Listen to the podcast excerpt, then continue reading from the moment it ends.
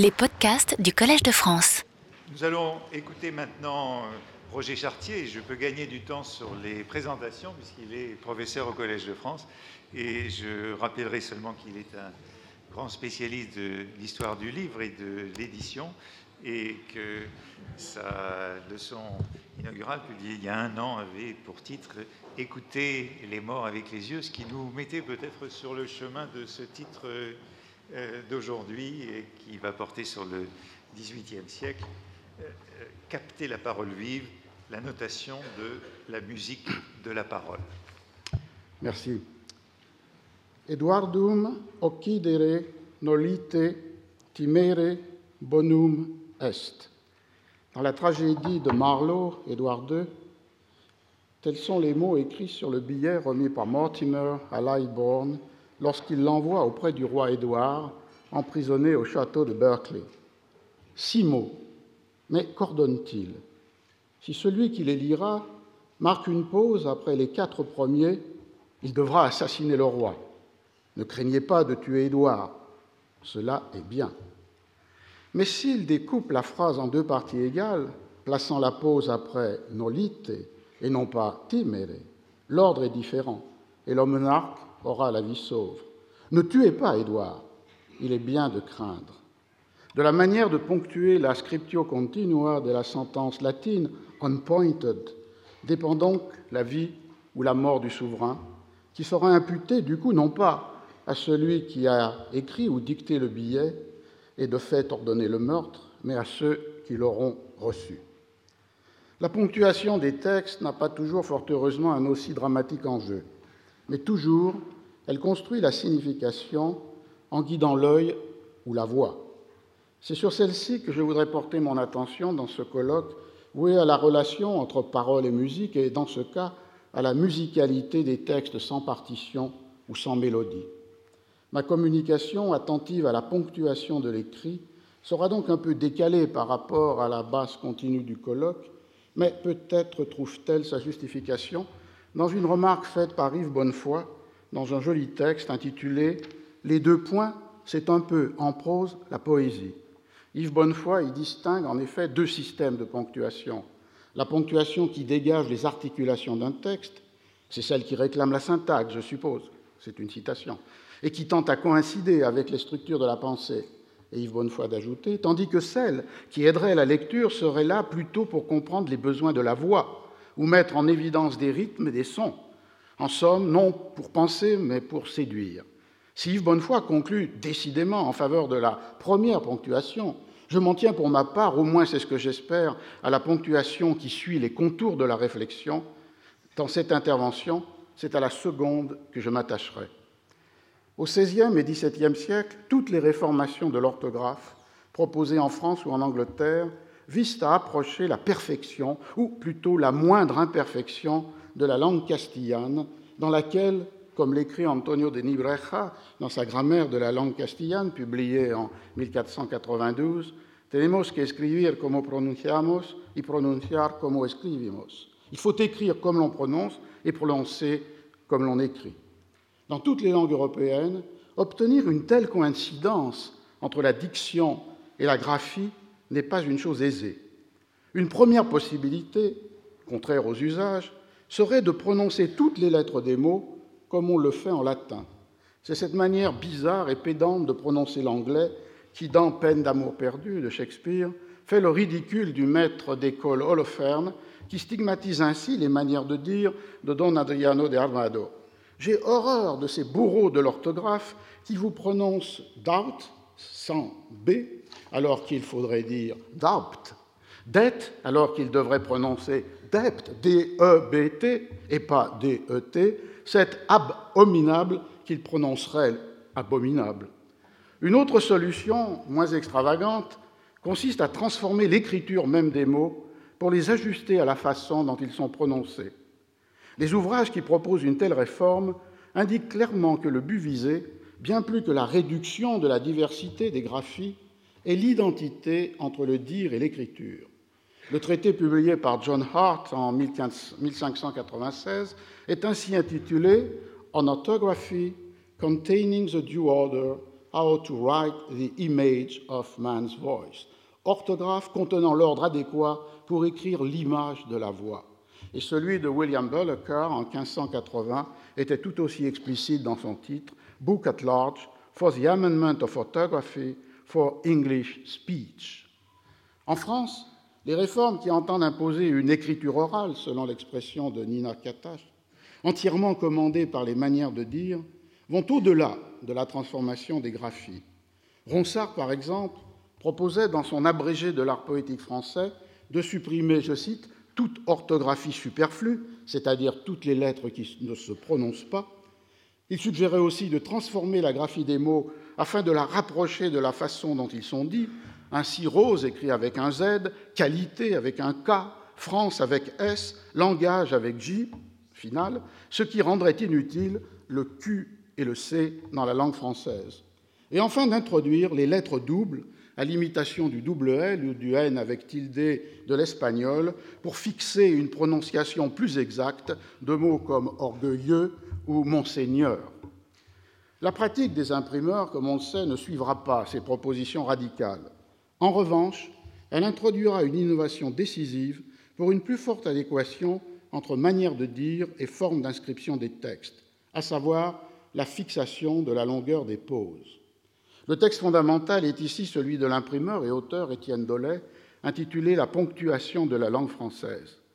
Il définit en 1540 les nouvelles conventions typographiques qui doivent distinguer, selon la durée des silences et la position dans la phrase, le point à queue ou virgule, le comma, notre point virgule, lequel, dit Dollet, se met en sentence suspendue et non du tout fini, et le point rond, point final, qui, je le cite, se met toujours à la fin de la sentence.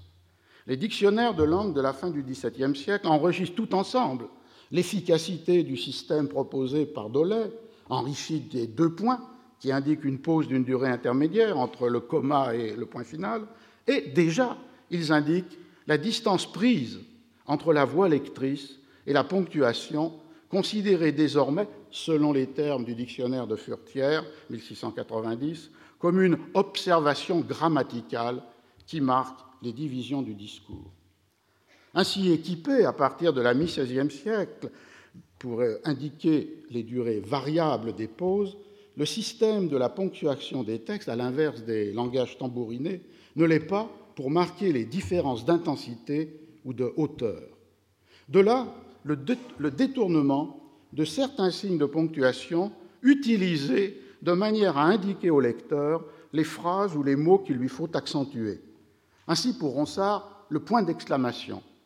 Dans l'avis qu'il adresse au lecteur, dans les préliminaires aux quatre premiers livres de la Franciade, 1572, il indique Je te supplierai seulement d'une chose, lecteur, de vouloir bien prononcer mes vers et accommoder ta voix à leur passion, et non comme quelques-uns les lisent, ou plutôt à la façon d'une missive ou de quelques lettres royaux, que d'un poème bien prononcé, et te supplie encore de rechef, où tu verras cette marque, point d'exclamation, vouloir un peu élever ta voix pour donner grâce à ce que tu liras. Il en va de même avec le point d'interrogation pour Racine. Comme l'a montré Georges Forestier, sa présence inattendue peut indiquer exceptionnellement un signe d'intonation et non une phrase interrogative, comme dans ce vers de la Thébaïde Parlez, parlez, ma fille Point d'interrogation. Inversement, et plus fréquemment chez Racine, l'absence de point d'interrogation à la fin d'une phrase interrogative signale que la voix doit rester égale, sans monter d'intensité. Ainsi, dans cet autre vers de la première édition de la Thébaïde, Ma fille, avez-vous su l'excès de nos misères? Point final et non pas point d'interrogation. Une autre pratique est celle qui dote d'une lettre capitale les mots qui doivent être accentués ou détachés. Elle est codifiée par les traités qui décrivent l'art de l'imprimerie. Ainsi, les Mechanic Exercises on the Whole Heart of Printing de Joseph Moxon, publié en 1683-84, qui impose l'emploi des majuscules pour les mots en cours de phrase qui ne sont pas des noms propres lorsqu'ils doivent être l'objet d'une emphasis. Un exemple frappant de l'emploi de majuscules d'intensité est cité par euh, Forestier dans son édition de Racine, avec ce vers de Bajazet dit par Attalide et maintenu dans toutes les éditions de la tragédie. J'ai cédé mon amant, tu t'étonnes du reste, avec une majuscule pour amant et tu.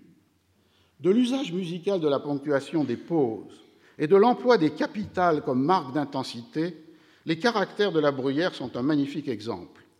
En retournant à la ponctuation de l'édition de 1696, qui est la dernière que la bruyère a pu revoir, et en débarrassant le texte d'une ponctuation anachronique, lourde, grammaticale, Louis Van a pu, dans sa propre édition, restituer l'oralité tant de la composition comme de la lecture des caractères.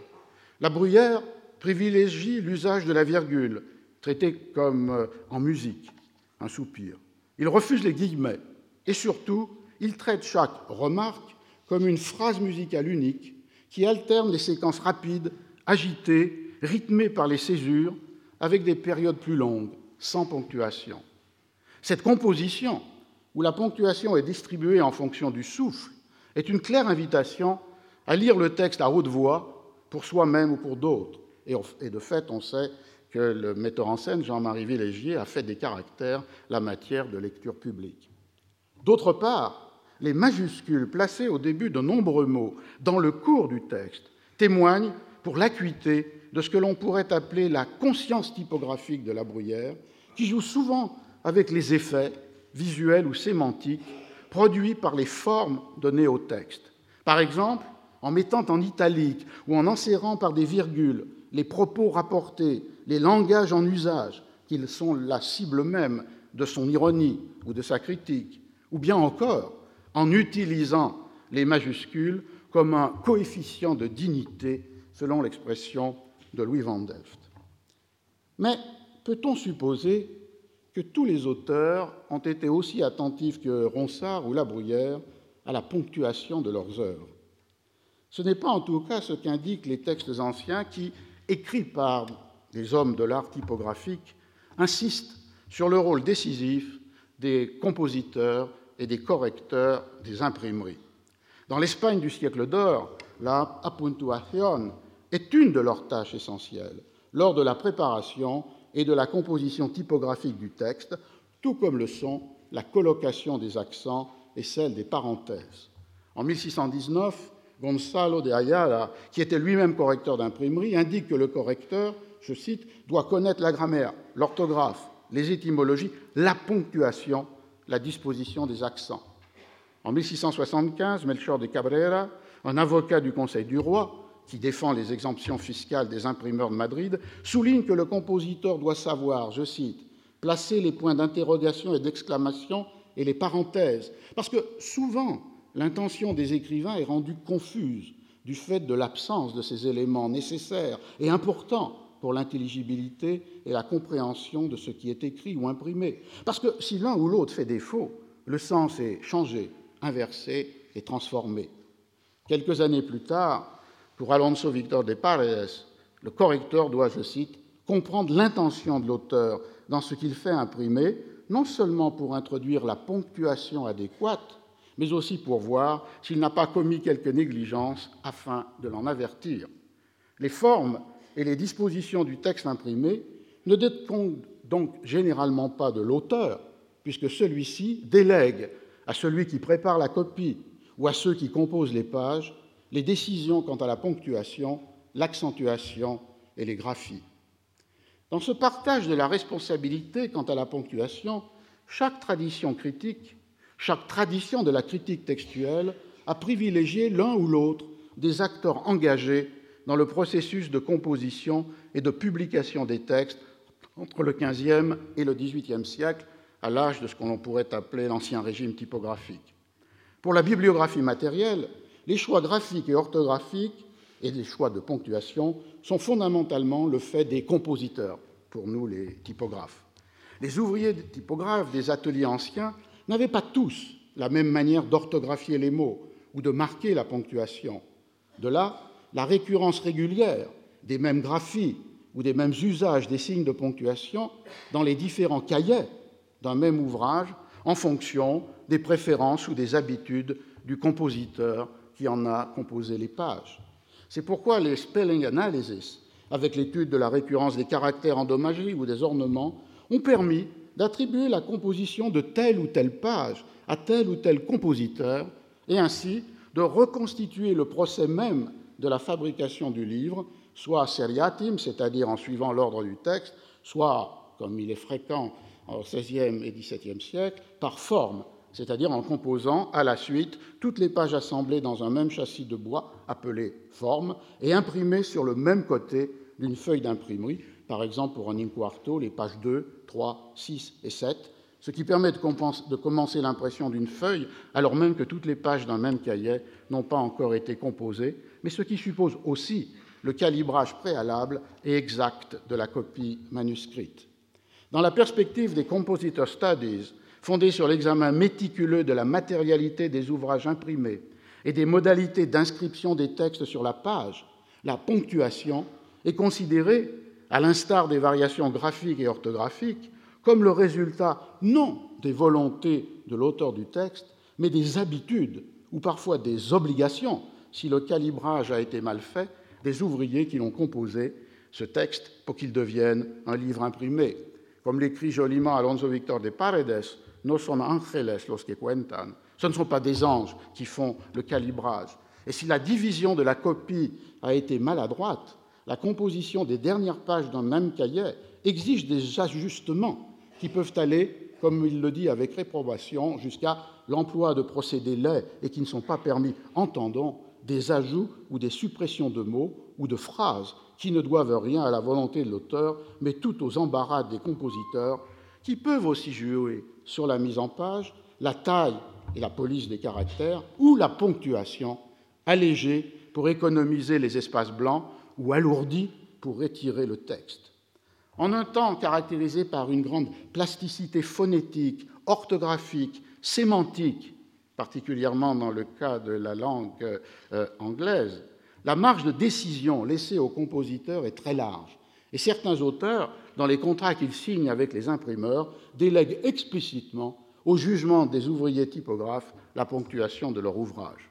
Markson, dans ses Mechanic Exercises, insiste sur la contribution fondamentale des compositeurs, non seulement dans la production du livre, mais dans celle du texte. Je cite L'ambition d'un bon compositeur doit être de rendre intelligible au lecteur le sens voulu par l'auteur et faire que son travail soit gracieux pour l'œil et plaisant pour la lecture. Si la copie est écrite dans une langue qu'il comprend, il doit la lire avec attention, de façon à entrer dans le sens voulu par l'auteur et, en conséquence, il doit considérer comment organiser son travail le mieux possible, tant pour la page de titre que pour le corps du livre, c'est-à-dire comment distribuer les paragraphes, la ponctuation, les coupures de lignes, les italiques, indenting, pointing, breaking, italicing, de la manière la mieux accordée avec le génie de l'auteur et aussi la capacité du lecteur. Moxon oppose ainsi un processus de publication fondé sur une collaboration éclairée entre l'auteur, le compositeur, le compositeur, aux plaintes fréquentes des auteurs qui déploraient que leurs œuvres avaient euh, déformées par l'ignorance ou la négligence des ouvriers typographes. Dans une autre perspective, l'essentiel est ailleurs, dans la préparation du manuscrit pour la composition, cette préparation telle qu'elle est opérée par les correcteurs, qui ajoutent capital, accent et ponctuation, qui normalisent l'orthographe, qui fixent les conventions graphiques et qui souvent sont en charge de la correction des épreuves.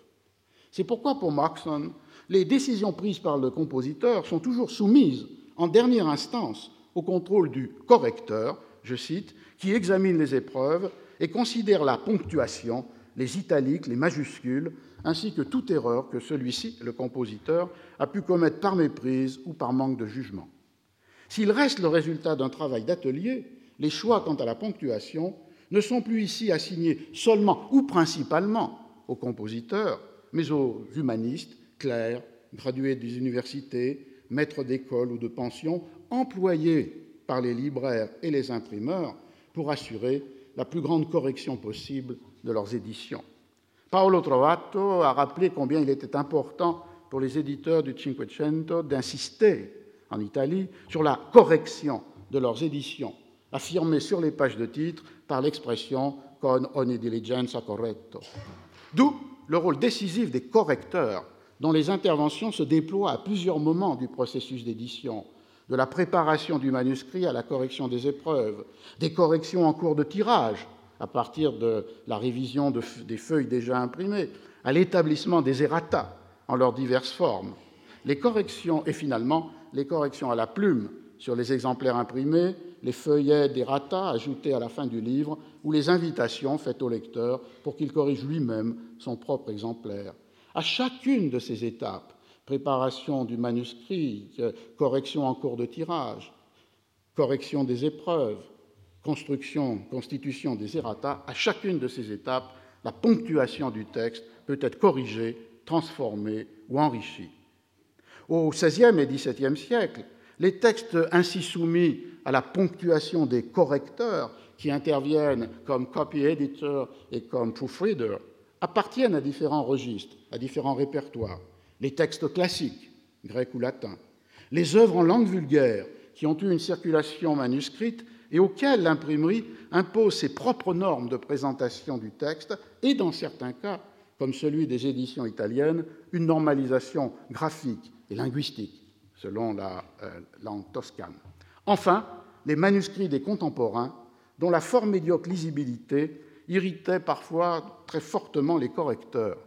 Jérôme Hornschruch, dans son Orthotypographia, c'est-à-dire instruction utile et nécessaire pour ceux qui vont corriger les livres imprimés, un texte de 1608 écrit en latin, vilipende les auteurs qui remettent aux imprimeurs des manuscrits qu'ils ont rédigés eux-mêmes avec négligence ou qu'ils ont fait copier par des scribes peu soigneux. Le travail des compositeurs et celui des correcteurs s'en trouvent profondément affectés, et c'est pourquoi, déclare Hornschurch, je voudrais donc, non tant au nom des correcteurs qu'à celui des imprimeurs, admonester et supplier avec insistance tous ceux qui feront un jour publier quelque chose de le présenter de telle façon qu'il ne soit pas nécessaire de demander dans l'atelier de l'imprimeur, avec l'esclave de la comédie, les poules ont-elles aussi des mains? C'est une allusion à une réplique de la comédie de Plaute Pseudolus. Renversant les rôles tels qu'ils sont ordinairement distribués, Hornschurch demande à l'auteur de prendre un soin tout particulier de la ponctuation. De plus, ce qui est presque le plus important de tout, qu'il mette une ponctuation exacte, car chaque jour, de nombreuses erreurs sont commises par beaucoup de gens dans ce domaine, et en poésie, rien n'est plus fâcheux et plus blâmable que le nombre de gens qui omettent la ponctuation. À coup sûr, une bonne ponctuation apporte une grande élégance au texte, et plus que toute autre chose permet une bonne compréhension du sujet, alors que ne pas s'en soucier semble être le fait d'un esprit dissolu. Toutefois, au siècle d'or, les manuscrits des auteurs n'étaient jamais utilisés par les typographes qui composaient avec les caractères mobiles les pages du livre à venir. La copie qu'ils utilisaient était le texte mis au propre par un scribe professionnel, et copie qui avait été envoyée au Conseil du roi pour recevoir les approbations des censeurs, puis la permission d'imprimer et le privilège. Rendu à l'auteur, c'est ce manuscrit qui était remis au libraire éditeur, puis au maître imprimeur et à ses ouvriers. Un premier écart sépare donc le texte tel que l'a rédigé l'écrivain, que Francisco Rico désigne comme le borrador, le manuscrit raturé, de la copia en limpio ou original, mise en forme par un copiste professionnel qui lui impose des normes tout à fait absentes des manuscrits d'auteur. Comme on le sait, ceux-ci n'observent aucune régularité graphique et ignorent quasiment la ponctuation, tandis que les originaux, qui de fait ne le sont pas, devaient assurer une meilleure lisibilité du texte soumis à l'examen des censeurs et ensuite à la préparation du correcteur et à la composition par les typographes. Dans son dictionnaire, Furtière propose deux exemples d'emploi pour le terme ponctuation. D'abord, ce correcteur d'imprimerie entend fort bien la ponctuation. Et le second, l'exactitude de cet auteur va jusque-là qu'il prend soin des points et des virgules. Si le premier exemple assigne tout à fait normalement la ponctuation à la compétence technique propre au correcteur employé par les imprimeurs, le second, implicitement, renvoie au désintérêt ordinaire des auteurs pour la ponctuation, mais il signale aussi qu'il est des auteurs attentifs à la ponctuation de leurs textes, comme l'ont montré déjà les exemples de Ronsard et la bruyère. Examinons un autre cas, celui de Molière. Est-il possible de trouver trace de l'exactitude qu'évoque Furtière dans les éditions imprimées de ses œuvres? Il serait très risqué d'attribuer trop directement à Molière les choix de ponctuation tels que les donnent les éditions originales de ses pièces, puisque, comme Jeanne Vérin-Forer l'a montré pour l'édition de 1660 des Précieuses Ridicules, ces euh, choix varient selon les différentes feuilles, voire les différentes formes, au gré des préférences des compositeurs ou des correcteurs. Pourtant, les écarts de ponctuation qui existent entre les premières éditions des pièces, publiées peu de temps après leur première représentation parisienne, et les éditions postérieures permettent de reconstruire, sinon les intentions du dramaturge, du moins les destinations attendues du texte imprimé. On sait les réticences de Molière devant la publication imprimée de ses pièces, avant les précieuses ridicules justement, et la nécessité de devancer la publication du texte par sommets et riboux, faite à partir d'une copie dérobée et sous le couvert d'un privilège obtenu par surprise, jamais Molière n'avait livré l'une de ses comédies à l'impression. Il y avait à cela des raisons financières, puisqu'une fois publiée, une pièce pouvait être jouée par n'importe quelle troupe, mais aussi des raisons esthétiques. Pour lui, en effet, l'effet du texte de théâtre tient tout entier dans l'action, c'est-à-dire dans la représentation. L'adresse au lecteur qui ouvre L'amour médecin, représenté à Versailles, puis sur le théâtre du Palais Royal en 1665 et publié l'année suivante, souligne l'écart entre le spectacle et la lecture. Il n'est pas nécessaire de vous avertir, dit Molière, qu'il y a beaucoup de choses qui dépendent de l'action. On sait bien que les comédies ne sont faites que pour être jouées. Et je ne conseille de lire celles-ci qu'aux personnes qui ont des yeux pour découvrir dans la lecture tout le jeu du théâtre. Pourquoi alors ne pas penser que la ponctuation est l'un des supports possibles, avec l'illustration du frontispice ou les didascalies, pour que soit restitué dans le texte imprimé et sa lecture quelque chose de l'action et de la parole du théâtre? Comparée systématiquement à celle adoptée dans les éditions postérieures, dès les XVIIe et XVIIIe siècles, la ponctuation des premières éditions des pièces de Molière atteste clairement son lien à l'oralité, soit qu'elle destine le texte imprimé à une lecture à haute voix ou à une récitation, soit qu'elle permette au lecteur, qui lira en silence, de reconstruire intérieurement les temps et les pauses du jeu des acteurs. Comme l'a montré Gaston Hill, le passage d'une ponctuation à l'autre est loin d'être sans effet sur le sens même des œuvres. D'une part, les ponctuations premières, toujours plus nombreuses, caractérisent plus fortement les personnages. Ainsi, la virgule présente dans l'édition de 1669 est disparue ensuite après le premier mot gros dans ce vers plus célèbre du Tartuffe. Gros, virgule, et gras, virgule, le teint frais, virgule, et la bouche vermeille, ou bien la multiplication des virgules et des capitales pour distinguer les manières de dire du maître de philosophie de celles du maître de danse dans le bourgeois gentilhomme. D'autre part, les ponctuations des éditions originales donnent des pauses qui permettent les jeux de scène ou leur reconstitution imaginée. Par exemple, dans la scène des portraits du misanthrope, l'édition de 1667 contient six virgules de plus que les éditions modernes, ce qui permet à Célimène de détacher les mots, de prendre des temps, de multiplier les mimiques. Enfin, ces ponctuations originelles mettent en évidence des mots chargés d'une signification particulière. Alors que les deux derniers vers de Tartuffe ne comportent aucune virgule dans les éditions modernes, et par un doux hymen, le dernier vers de Tartuffe, et par un doux hymen couronné en Valère la flamme d'un amant généreux et sincère, dans la première édition, celle de 1669, le texte est ainsi donné, et par un doux hymen couronné en Valère, la flamme d'un amant généreux, virgule, et sincère. Le dernier mot de la, de la pièce, sincère, est ainsi clairement désigné comme l'antonyme de celui qui figure au titre, Tartuffe ou l'imposteur. Cette ponctuation abondante, qui indique des pauses plus nombreuses et généralement plus longues que celles retenues ensuite, enseigne au lecteur comment il doit dire ou lire les vers et faire ressortir un certain nombre de mots généralement dotés de capital d'imprimerie, elles aussi supprimées dans les éditions postérieures. Quel que soit le responsable de cette ponctuation, Molière, un copiste, un correcteur, les compositeurs. Elle indique une forte relation, clairement perçue, avec l'oralité, l'oralité de la représentation sur la scène du théâtre ou l'oralité de la lecture de la pièce.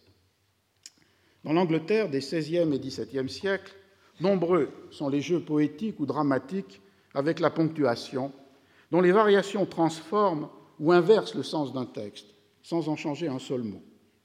Les créations poétiques s'emparent de la formule en proposant plusieurs significations d'un même vers, s'il est lu en suivant une ponctuation ou une autre. Il en va de même sur la scène. Au dernier acte du songe d'une nuit d'été, Queens, l'artisan, ouvre la représentation de Pyrame et Thisbé que les artisans d'Athènes vont donner à la cour de Thésée par un prologue qui se veut une captatio benevolentiae. Mais il coupe les phrases par des pauses mal placées et le texte énonce le contraire de son intention, ce qui fait dire à Thésée This fellow does not stand upon points, et à Lysandre He knows not the stop. Dans le folio de 1623, qui est la première euh, édition imprimée de la pièce, les imprimeurs ont respecté la comique maladresse de Queens en introduisant des points ou stop là où il ne faudrait pas. Je cite d'abord en anglais, du moins dans le mon anglais, et ensuite en traduction. If we offend, it is with our goodwill. Period. That you should think we come not to offend, but with goodwill. Period. To show our simple skill, that is the true beginning of our hand. Ce qu'on pourrait traduire comme si nous vous déplaisons, c'est notre intention. Point. Ne pensez pas que nous, nous ne voulons pas le faire, car c'est notre intention. Point. De vous montrer notre simple savoir-faire, tel est de notre fin le vrai commencement. La ponctuation attendue, la ponctuation correcte, celle de la captatio benevolentiae, pour ces mêmes vers, leur aurait donné un sens tout à fait opposé, sans qu'un seul mot soit changé, ce qui est presque impossible à rendre en traduction. La ponctuation attendue, la ponctuation correcte serait la suivante. If we offend, it is with our goodwill that you should think we come not to offend, period. But with goodwill to show our simple skill, that is the true beginning of our hand. Soit, si nous vous déplaisons, c'est notre intention que vous ne pensiez pas que nous voulons le faire, car notre intention est de vous montrer notre simple savoir-faire, tel est de notre fin le vrai commencement. Mortimer le fourbe et Quince le maladroit rappelle ainsi que la ponctuation construit la signification et qu'elle entretient un lien puissant avec les manières de dire. Faut-il dès lors souscrire à la thèse de William Nelson selon laquelle, à la fin du XVIIe siècle, une ponctuation grammaticale et syntaxique éloignée de la voix remplacerait une ponctuation d'oralité qui indiquait pause et intonation, silence et hauteur. Ou bien doit-on considérer avec Malcolm Parks et d'une certaine manière avec euh, Yves Bonnefoy, cité au commencement de cet euh, exposé, faut-il considérer avec eux qu'à partir de la Renaissance, l'essentiel est, à une même époque, voire dans un même texte, l'oscillation entre une ponctuation rhétorique qui marque la structure des périodes et une ponctuation syntaxique qui identifie les articulations logiques du discours. Et peut-on supposer que tous les acteurs auxquels la ponctuation d'un texte ancien peut être attribuée aux différents moments de sa trajectoire ont partagé les mêmes normes, les mêmes attentes vis-à-vis de la ponctuation. Ce sont là des questions qui peuvent servir de toile de fond à une interrogation sur les retours à une ponctuation d'oralité au XVIIIe siècle, illustrée par l'introduction, par exemple, dans la langue castillane, à l'initiative de la Real Academia des points d'interrogation et d'exclamation inversés, ou par la volonté de Benjamin Franklin de construire un nouvel espace public sur la parole vive des orateurs, une parole vive enseignée au collège et reproduite dans l'imprimé grâce aux dispositifs typographiques que sont les capitales, les italiques et, du moins le souhaitait-il, l'introduction en anglais des signes de ponctuation inversés de l'espagnol qui indiquent d'emblée comment doit être posée la voix Toutes ces questions peuvent aussi, je crois, permettre de mieux comprendre la nostalgie pour une oralité perdue qui tourmente nos sociétés. Merci.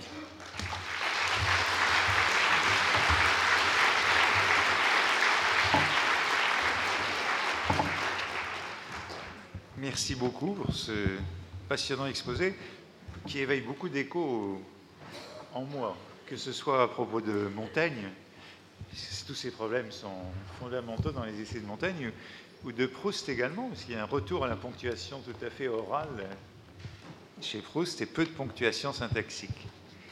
On a peu de temps pour euh, deux questions, peut-être. Je vois une ou deux mains qui se lèvent par là. Oui, bonjour. Je voudrais euh, vous demander euh, comment on peut interpréter l'écart entre les intentions euh, des compositeurs et leur façon euh, euh, voilà, de vouloir vraiment corriger les auteurs et les intentions des auteurs. On comprend très bien pour Molière, puisque Molière donne, si j'ai bien compris, par la ponctuation des indications de scène hein, et des indications de mouvement presque, de mimique, comme vous l'aviez dit. Mais comment interpréter cet écart qui est non seulement un écart esthétique, mais aussi un écart sans doute sociale, philosophique euh, ou, ou, bien de pratique ouvrière? Est-ce que c'est une question tout à fait fondamentale. Je pense qu'on peut approcher première, euh, une première perspective qui serait de la conscience typographique extrêmement variable des auteurs, c'est-à-dire leur volonté, leur désir ou la perception euh, qu'il est possible de produire des effets sur le lecteur à partir d'un contrôle assez rigoureux, assez serré de la forme imprimée donnée au texte. Et on voit très bien qu'il y a là euh, euh, un élément, une caractéristique de l'écriture littéraire qui est très inégalement partagée entre des auteurs qui contrôlent cette mise en imprimé de leur texte parce qu'elle est la condition d'intelligibilité de leurs intentions, par exemple pour la bruyère, de composer les caractères selon la modalité d'un aria, et d'autres auteurs qui, comme le disaient les ouvriers typographes, soit pour s'en féliciter ou pour le déplorer, abandonnent totalement cet aspect-là, les accents, la ponctuation, les parenthèses, au travail de l'atelier. Alors c'est un premier élément. Le deuxième élément, et le cas de Molière est complexe parce que, euh, évidemment, ce qu'on rencontre dans les premières éditions nous paraît indiquer des intentions d'auteur assez subtiles. Euh, la question est de savoir à partir de quel texte manuscrit, de quelle copie les éditions ont été imprimées, puisque à part euh, le désir de, de en général, ce ne sont jamais des manuscrits autographes d'auteurs qui, au XVIe et XVIIe siècle, servent dans l'imprimerie.